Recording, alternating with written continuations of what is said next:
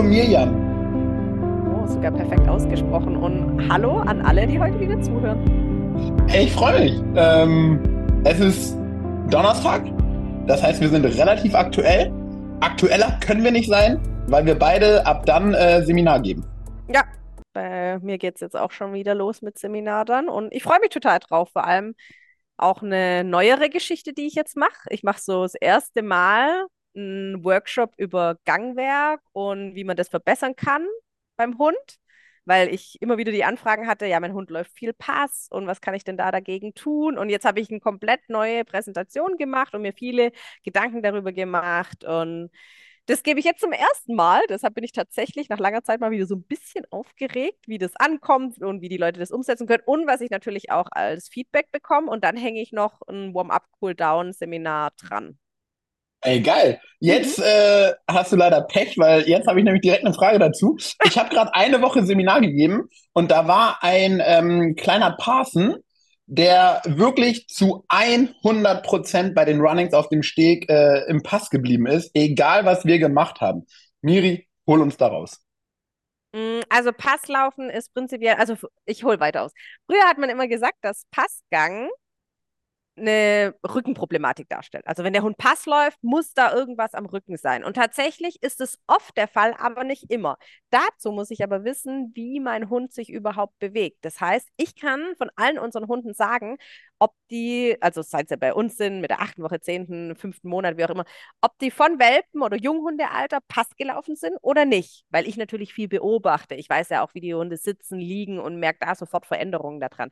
Und jetzt wäre es natürlich super interessant, Beispiel auch wieder hier eigene Hunde, Gambit, ist immer, wenn die Geschwindigkeit nicht stimmt oder wenn der in einem hohen Erregungszustand ist, dann fällt der in Pass. Oder wenn er müde wird, ne? wenn er nach dem Ziehen so total müde ist und dann läuft er tatsächlich auch viel im Pass.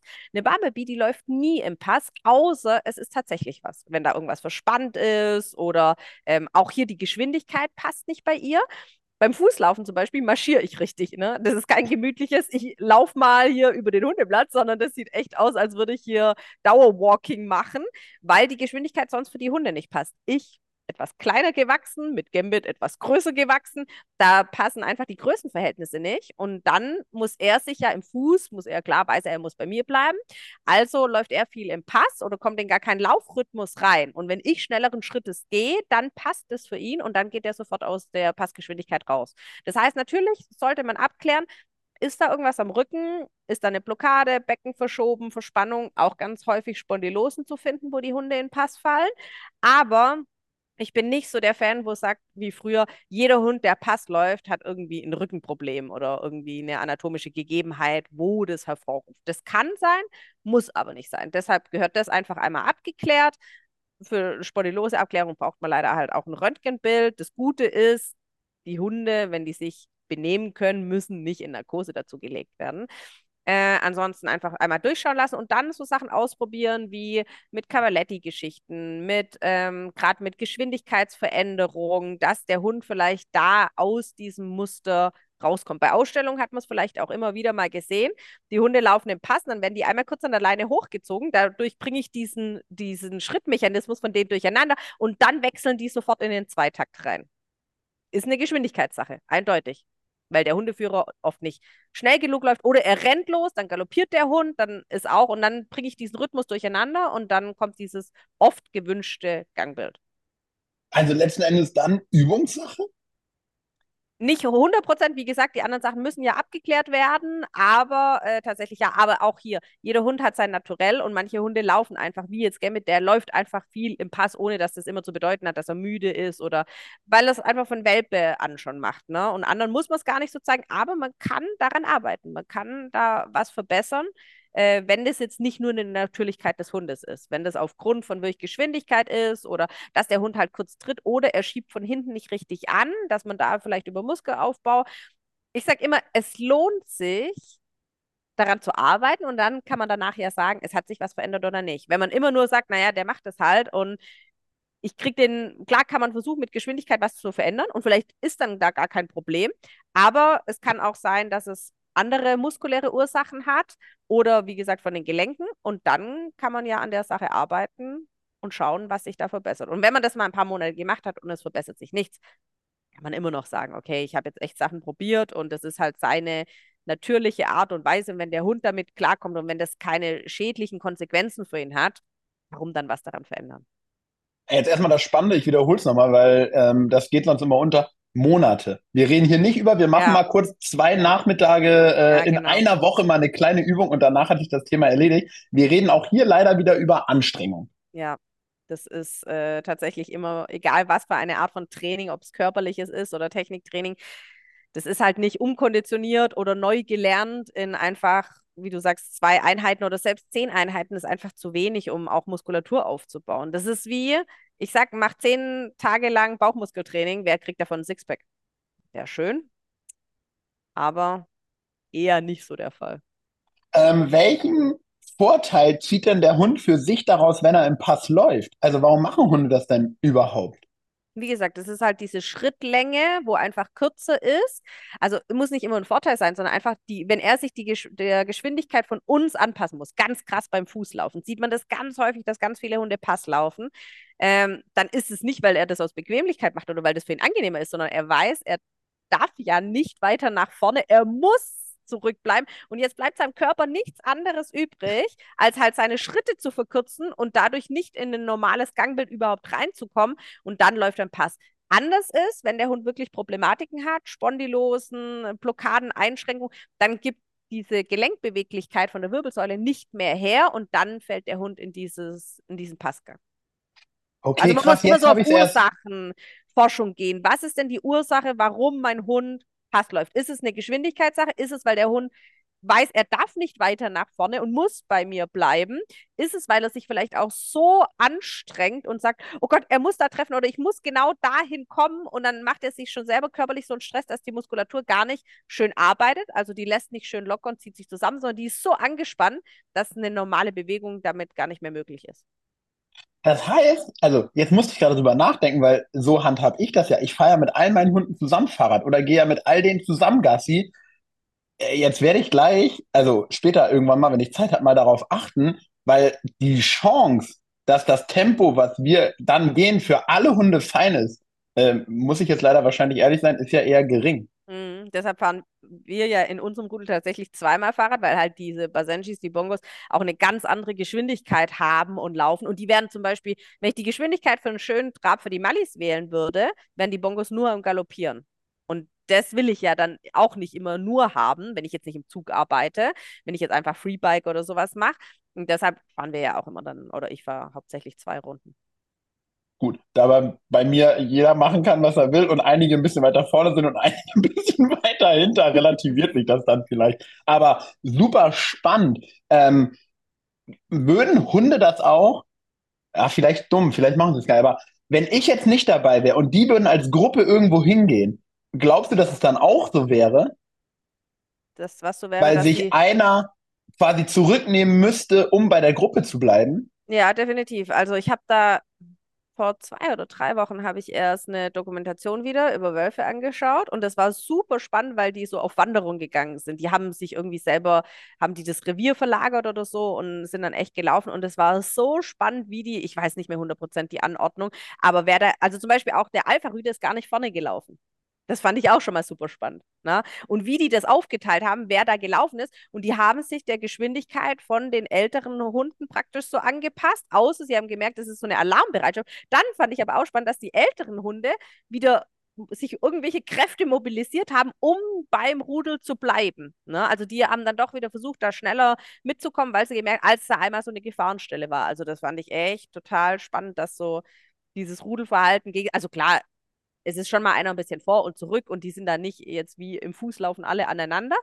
Aber so von der Dynamik wurde da schon ja sehr viel Rücksicht auf alle genommen und, es, und jeder wusste auch so seine Position und so. Also mega spannend. Wer, wer läuft vorne? So ein Bauernopfer? Nee, nee, nee, nee, nee. Das wäre wär Wunschdenken von dir vielleicht. Wir opfern hier den Schwächsten. Nee, m -m, es waren irgendwelche schon, die wohl stärker sind und das Rudel verteidigen können, aber wo das irgendwie nicht anführen. Die Anführer waren tatsächlich ziemlich weit hinten. War echt spannend. spannend. Mhm. Hast du mal bei deinen Hunden drauf geachtet, wenn ihr in großer Gruppe geht, wer wo läuft? Ja, immer. Und das sind immer, die, und das ist auch lustig, fand ich total äh, spannend, das zu beobachten, wie sich das auch wechselt, wenn die, Wel also wenn wir einen Welpen dazu nehmen und der dann aufwächst in der Gruppe, wie der seine Position dann auch so verändert. Ne? Und auch, wie gesagt, man zeigt ja hauptsächlich in den sozialen Medien, oh, wie alles toll ist, aber das heißt ja nicht, dass es immer so ist. Ne? Auch da die gibt es mal kleinere Machtkämpfe und so und gibt es mal Zickereien und wo jeder wieder seinen Standort klar macht. Jetzt momentan haben wir echt auch so eine Phase, wenn die läufig sind, zicken die sich mehr an oder dass ich jetzt Gefühl habe, die Amila will so mehr einen Rang höher steigen und an der Biene vorbeikommen und super spannend. Und der Gambit läuft immer vorne und alle haben sich immer zurückgenommen und jetzt passiert es gerade, Gambit wird in zwei Monaten neun, dass Amila vorm Gambit läuft und er lässt es zu. Und das finde ich krass. Also vielleicht merkt er selber einfach, wenn es drauf ankommt, ist er schon noch vorne mit dabei, aber dass er sagt, okay, und das hat er sonst nie zugelassen. Wenn ein Hund vor ihm war, wollte er den immer überholen und wollte immer, der hat jede Chance genutzt, boah, der schnüffelt, ich renne an dem vorbei. Und jetzt sagt er einfach, boah, hier, klar, wenn die jetzt da vorne rumstreuen will, ne, und das habe ich von ihr so gar nicht gekannt. Das war jetzt echt komisch auch zu beobachten, dass sie so weit sich nach vorne absetzt und er so dahinter bleibt und Biene bleibt immer so in unserem Umkreis. Also super spannend eigentlich zu beobachten. Oder auch ja, wenn spannend. wir mit einem von unseren Nachkommen mit spazieren gehen im Rudel oder so, wie die sich einordnen. Ne? Da versucht gar niemand irgendwie ganz vorne mitzurennen. Das ist, die rennen mal ein Stück vor und dann drehen sie automatisch um und also wie die sich so selber so einordnen. Ja, super spannend. Äh, wir sind jetzt hier auch in dem Zeitalter angekommen, das Nerv äh, Weekend herausfordert. Krass, oder? Hast du mal einen Working Cocker gesehen, äh, der sich steif macht und knurrt? Nein, noch nie. nee, ich Hätte auch ich nur ganz Video kurz davon. danach war es beendet.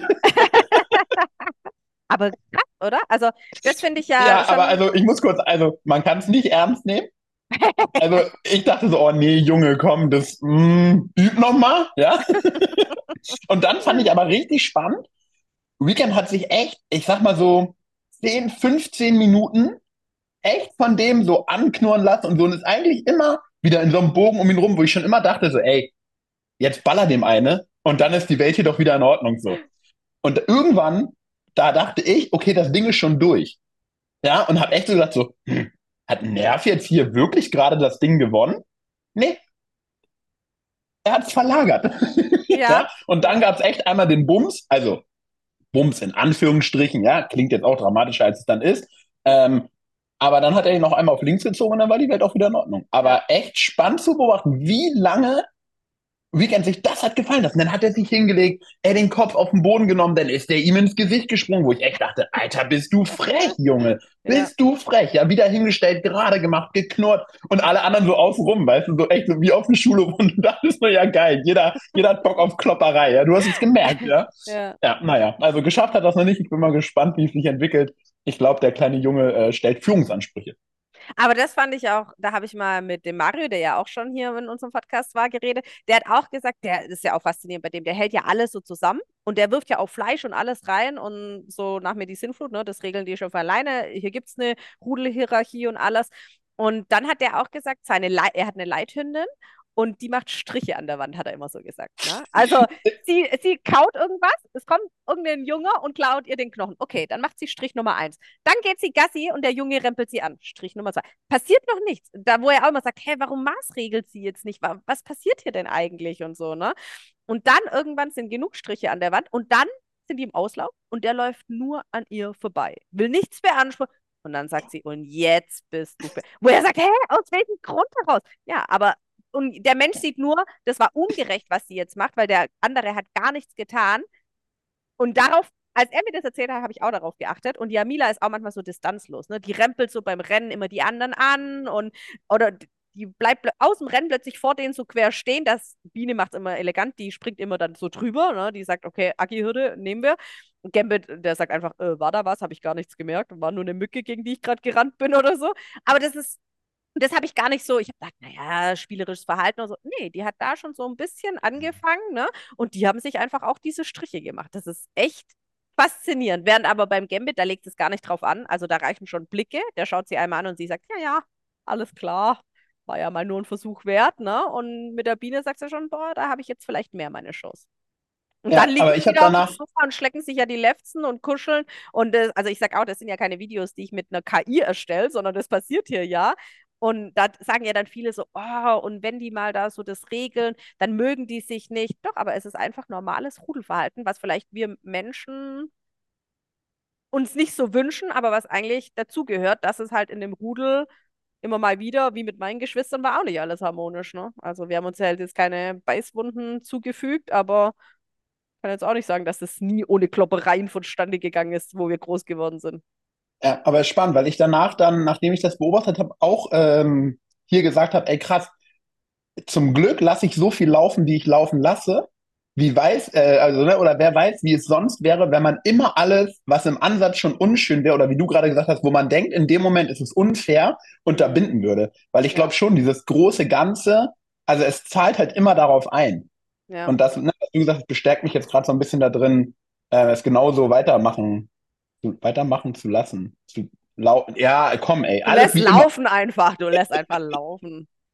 Ja, aber das ist halt echt auch, natürlich äh, sind wir bemüht und es gibt ja wirklich richtige, so nennen wir es ja jetzt mal Hundecracks, die können, was ganze Körpersprache angeht, so viel lesen und können da auch fast immer perfekt drauf reagieren.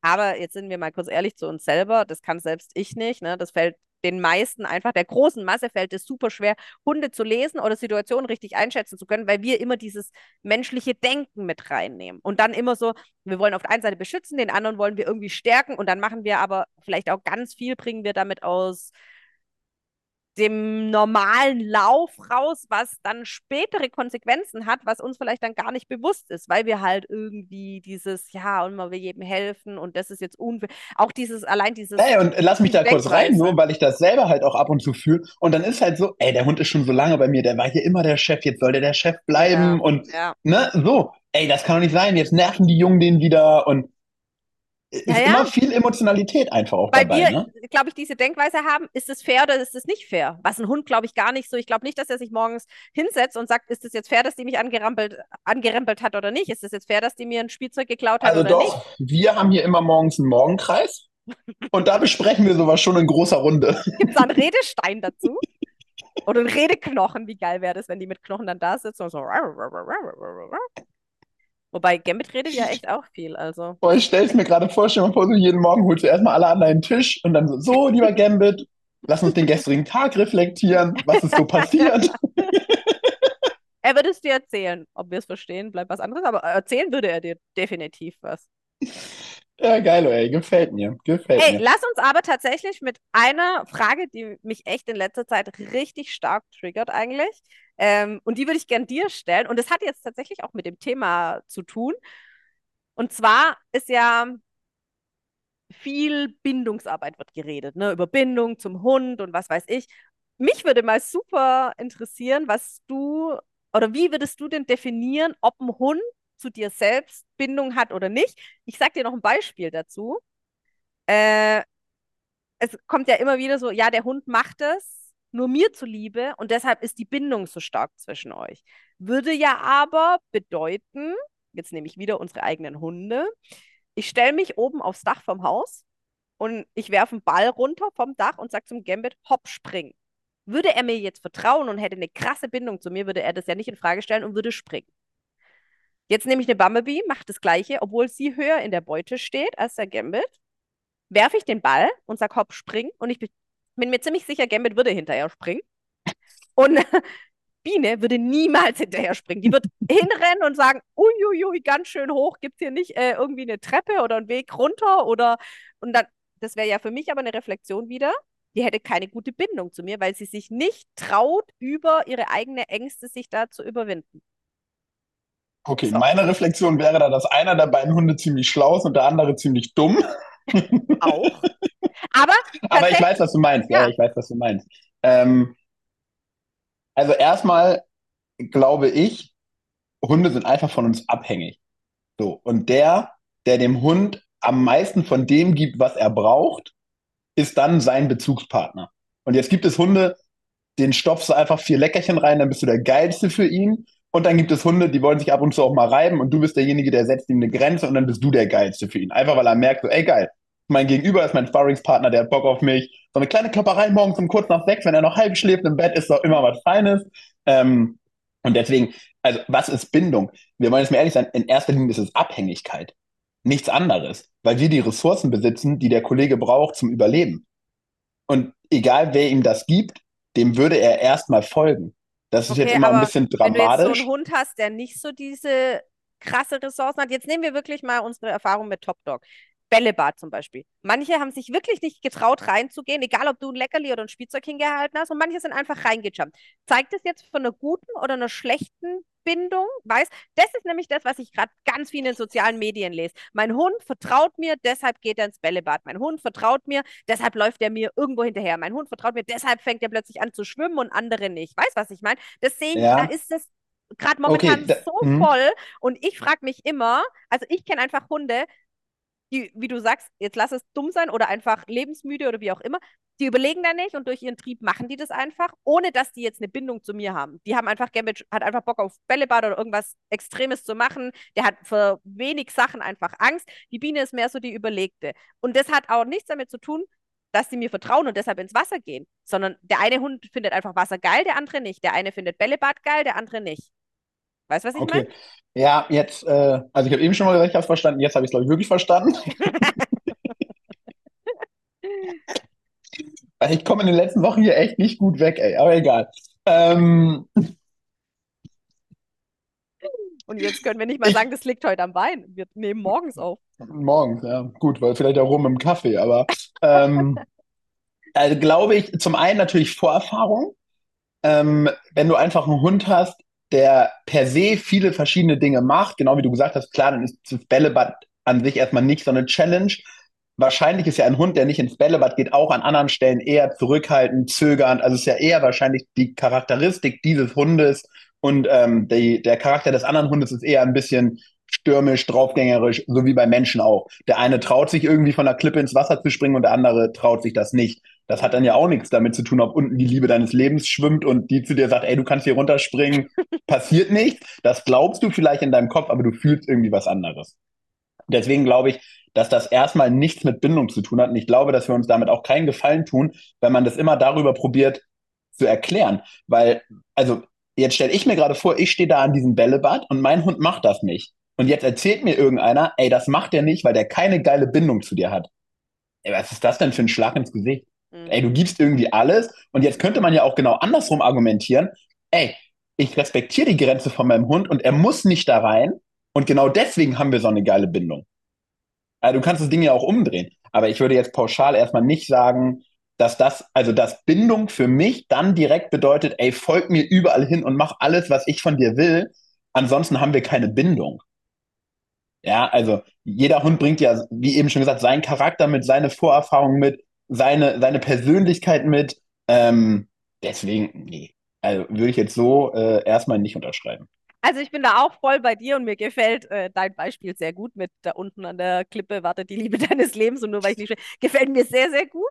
Ähm, und ich habe auch so gedacht, aber weil ich gerade in den letzten Wochen so viel anders gelesen habe, habe ich echt so angefangen, so zu denken, hä, bin ich jetzt die Einzige, die irgendwie so denkt, dass das nicht immer nur ein Bindungsbeweis oder immer nicht nur ein Liebesbeweis ist, sondern wie du sagst, dass man vielleicht auch sagt, okay, ähm, muss er nicht, akzeptiere ich irgendwie auch. Oder ich lasse mir einfach Zeit und über die, jetzt sind wir wieder bei monatelangen Training oder dem Hund was zeigen, aber dass ich halt nicht sage, du musst es im Hauruck-Verfahren lernen, sondern ich gebe dir diese Zeit. Ich toleriere deine Grenze und ich verstehe, dass du davor Respekt hast, dass, dass du dich dabei nicht super gut fühlst. Und wenn wir das uns aber über Wochen oder Monate erarbeiten können, und dann kann ich dir doch zeigen, dass das nicht schlimm ist, dann ist das für mich fast ein größerer Vertrauensbeweis, also für mich ist es tatsächlich kein Vertrauensbeweis, wenn der Gambit irgendwas macht, weil ich damit rechne, weil er der Typ dafür ist. Das hat ja. aber nichts mit mir als Person oder er ist einfach so ein Draufgänger, so eine richtige Kamikaze, ne? Sagt man doch einfach so.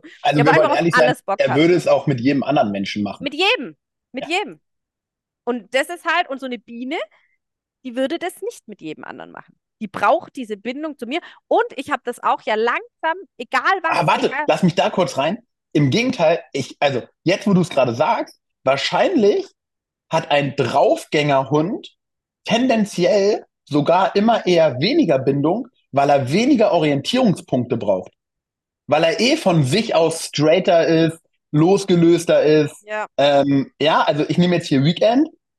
Der, der, braucht, der kommt gut durch sein Leben. ohne dass, ja, also alle Leitplanken, die ich dem setze, nutzt er nur zum drüberspringen, aber nicht zum Orientieren. ja, ähm, und deswegen, jetzt kann man sagen, ey, ihr habt eine richtig geile Bindung, weil der einfach immer irgendwie bei dir ist. Ja, aber der wäre auch sonst einfach immer da.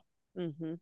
Also, ne, wenn der jetzt bei dir wäre, dann wäre der halt einfach immer irgend so, das hat nichts mit meiner Bindung zu diesem Hund zu tun, sondern mit der Persönlichkeit dieses Hundes und dass er einfach so ist, wie er ist. Und dann gibt es hier andere Hunde im Rudel, die von der Persönlichkeit her eher nicht so draufgängerisch sind.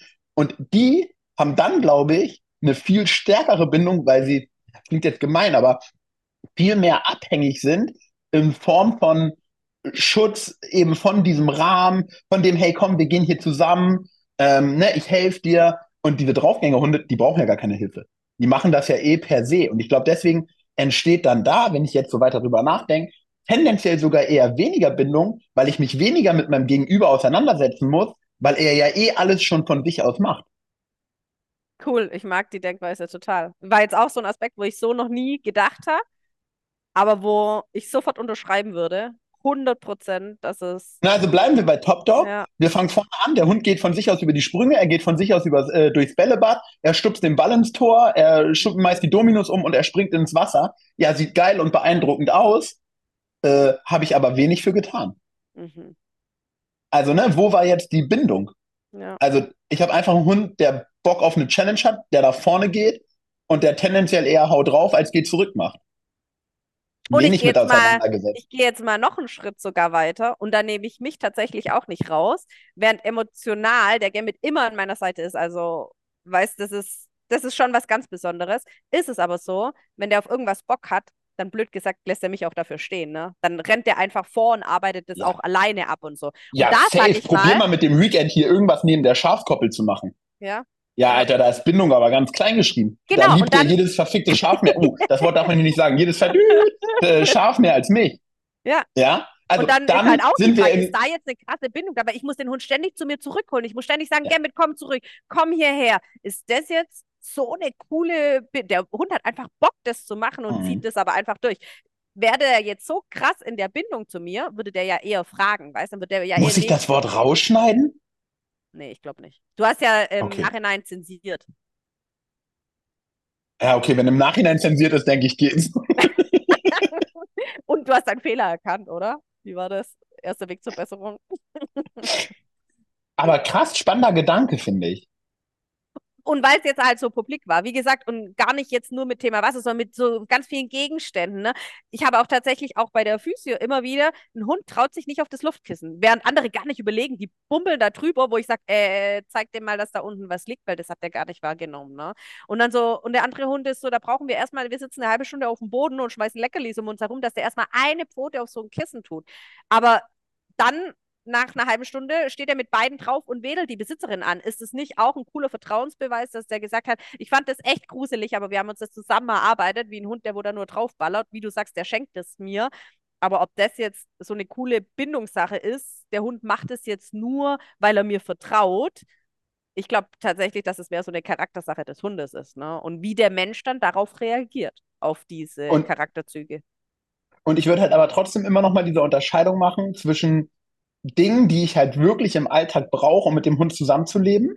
Ja. Dummes Beispiel, aber ich wohne in der ersten Etage und es führt nur eine Gittertreppe da hoch oder runter. Hm. Dann, ja, klar kann ich den das immer tragen, aber jetzt spielen wir das Spiel weiter. Ich bin eine kleine, zierliche, wunderschöne Frau von 52 Kilo und ich habe einen Bernardiner. Dann trage ich den dann nicht immer hoch und runter. Dann ist das unabdingbar, dass dieser Hund diese Treppe gehen muss. Mhm. Sonst können wir nicht zusammenleben. Ob der jetzt aber in irgendeinen Pool springt oder ob der im Meer schwimmen geht, das ist vollkommen Banane. Ja. Also deswegen bin ich da wieder bei dir. Da monatelanges Training und wenn das nicht macht, ey, Grenze einfach akzeptieren.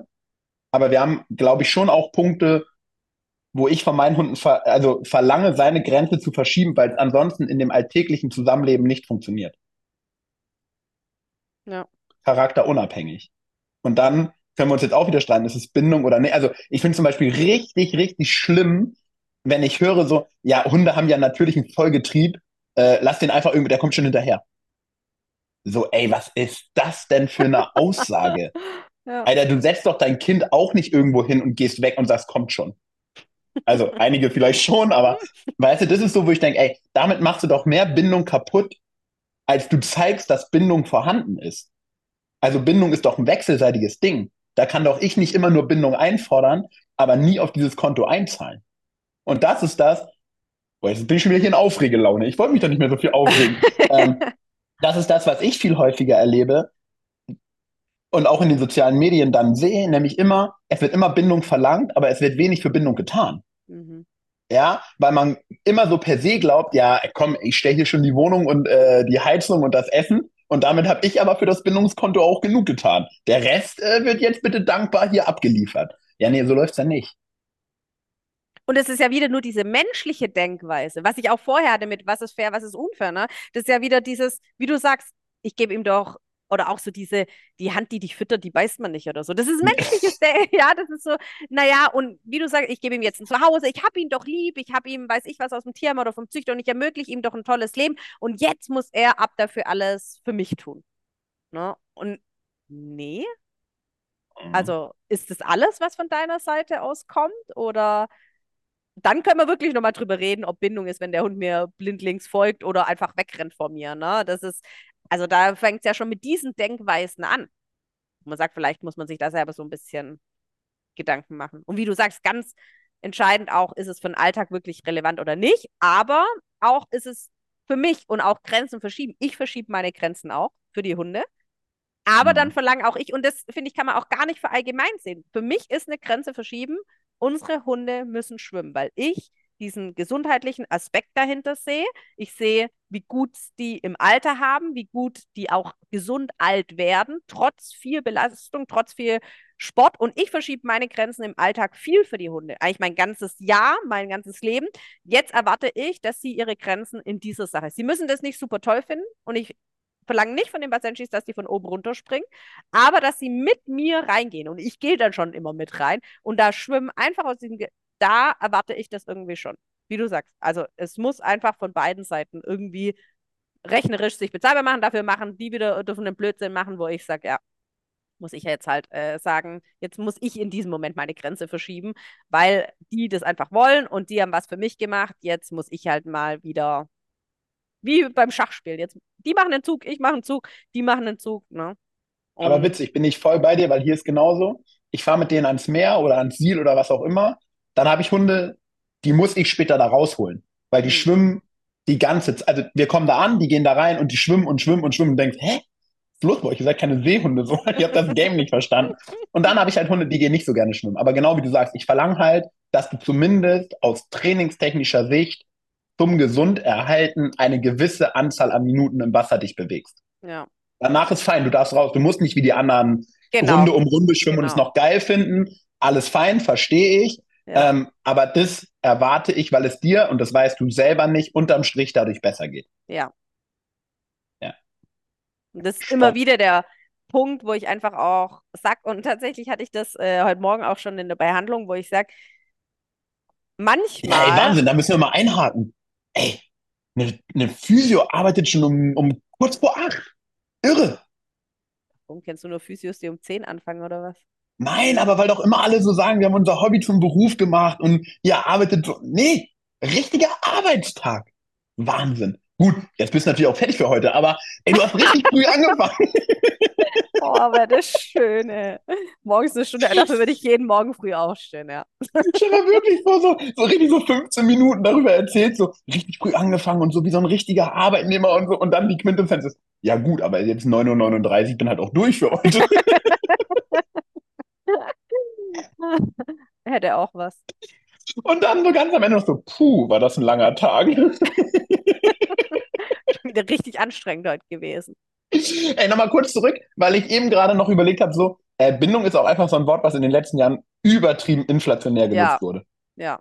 Ey, alles wurde einfach nur noch über Bindung äh, erklärt, äh, verkauft, whatever. Es war immer so, ey, wenn nichts mehr zog, dann Bindung.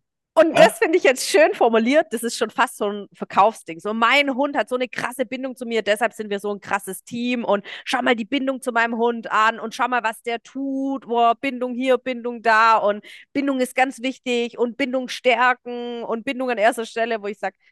Ey, und kleine Challenge an alle, die zuhören. er nimmt mal eine zweite Person, frischer Pansen in die Hand, einmal vor die Nase vom Hund gehalten. Der Typ mit dem Pansen äh, rennt in die eine Richtung und ihr geht in die andere. Wir gucken mal, wie geil Bindung funktioniert.